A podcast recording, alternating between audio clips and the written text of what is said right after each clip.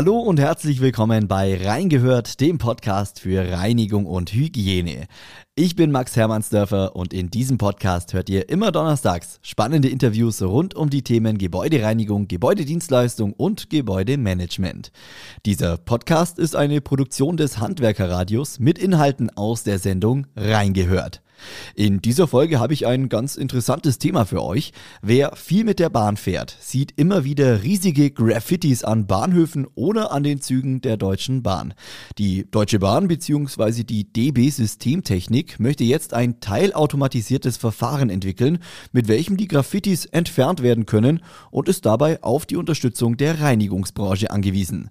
Was da genau dahinter steckt, das erklärt uns jetzt Dr. Markus Kühne, Teamkoordinator IoT and Automation bei der DB Systemtechnik.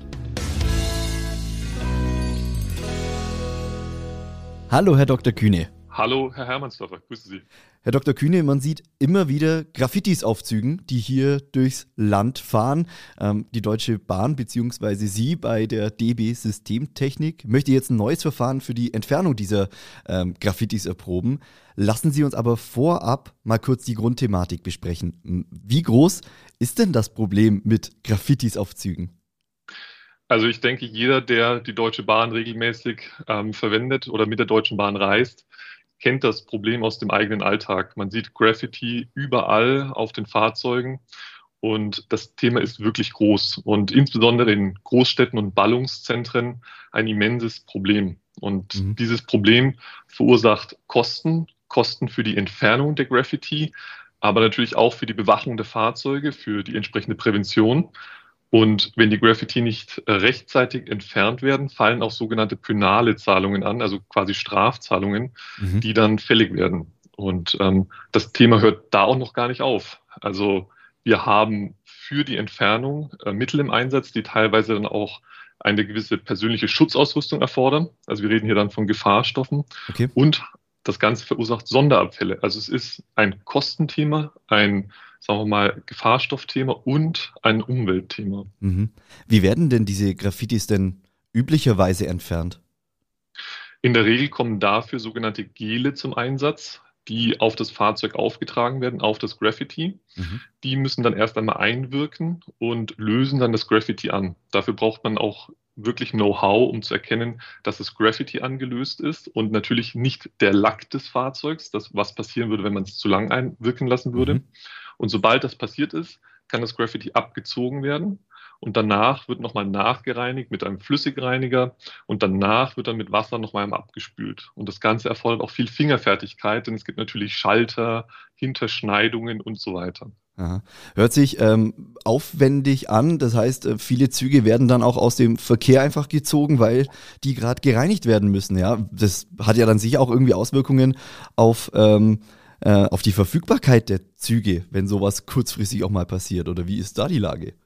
Am Schluss ja. Also es ist eine Frage der Priorisierung. Oft wird darauf priorisiert, dass die Fahrzeuge fahren und dem Kunden, der Kundin zur Verfügung stehen. Mhm. Allerdings sind dann im Zweifelsfall eben die genannten penale Zahlungen fällig. Also hier steht man vor einem Dilemma.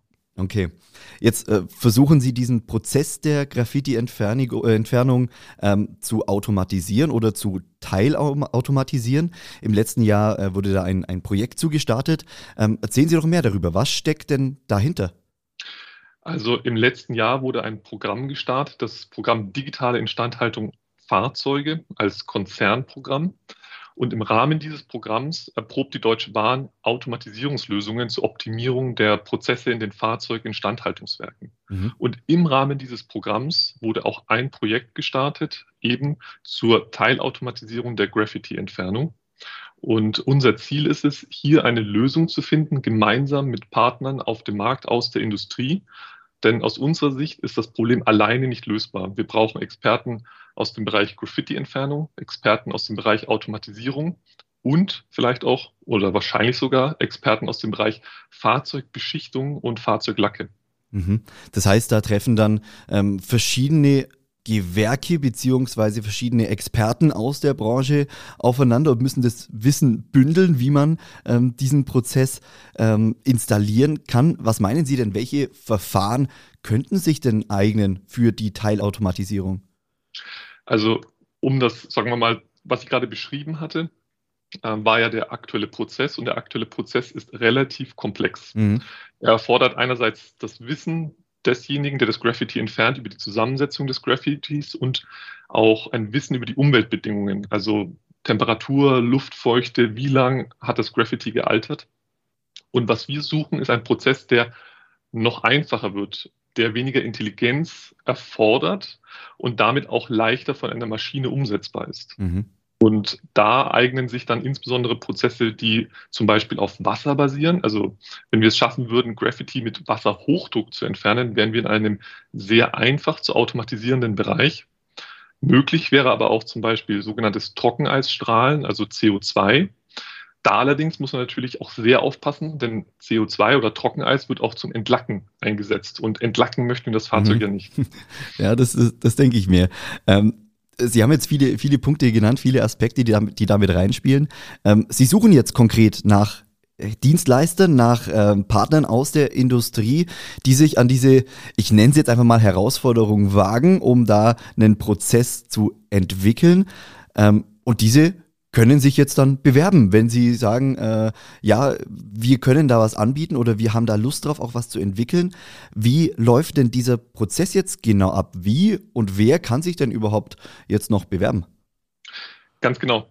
Wir haben vor kurzem eine Ausschreibung herausgebracht, äh, weil wir Feldversuche in Nürnberg durchführen möchten. Und wir laden dazu Firmen ein, die entweder ein Verfahren anbieten und oder eine Beschichtung, mhm. mit der wir dann den Prozess teilautomatisieren können. Das heißt, wir möchten vor Ort in Nürnberg zunächst rein manuell erproben, ob sich bestimmte Verfahren eventuell eben in Kombination mit bestimmten Beschichtungen eignen und dann in einem zweiten Schritt noch eine weitere Ausschreibung herausbringen, um entsprechende Anlagen zu beschaffen. Mhm. Und langfristig, wenn äh, die Feldversuche erfolgreich sind, ähm, es besteht natürlich auch die Möglichkeit, das dann auf den gesamten deutschen Raum auszuweiten. Jetzt sprechen Sie ja nur über, über Nürnberg. Da finden jetzt die ersten Versuche statt. Ziel ist aber schon, das dann auch bundesweit auszurollen, oder?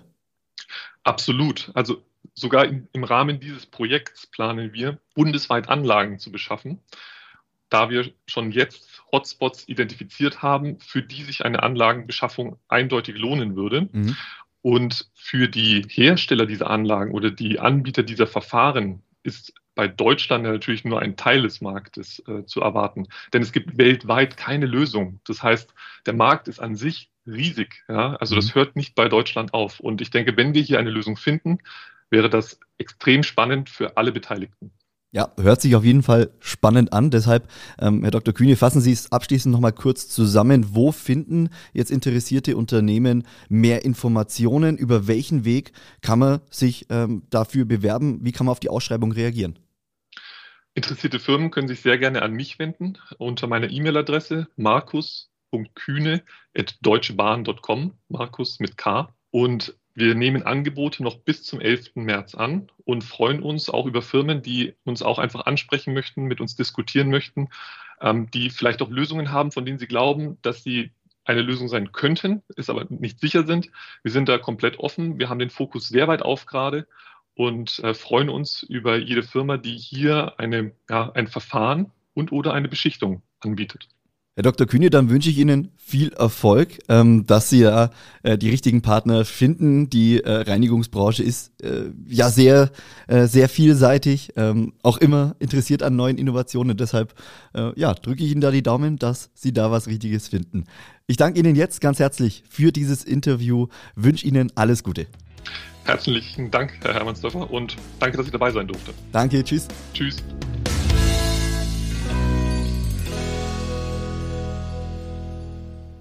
So, und das war's mit Reingehört, dem Podcast für Reinigung und Hygiene. Das Handwerkerradio hört ihr übrigens über unsere Homepage www.handwerker-radio.de oder über unsere kostenlose Handwerkerradio-App für Smartphone. Wenn euch diese Folge gefallen hat, dann lasst doch gerne ein Abo da, schreibt eine Bewertung oder empfiehlt diesen Podcast gerne auch einfach weiter. Ich danke euch jetzt ganz recht herzlich fürs Zuhören, bleibt gesund und ja, bis zum nächsten Mal.